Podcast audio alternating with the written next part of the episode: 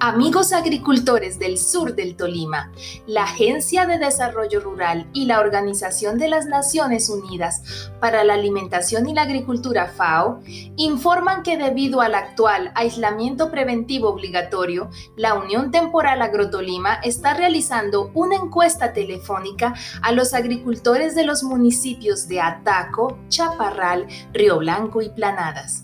La encuesta servirá para completar el registro y la clasificación de usuarios del Servicio Público de Extensión Agropecuaria. Apóyenos dándonos información clara y precisa.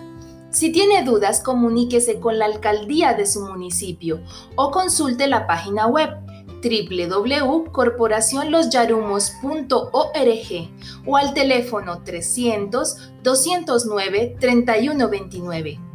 El campo sigue, la ADR avanza y nosotros continuamos apoyando a los agricultores del sur del Tolima.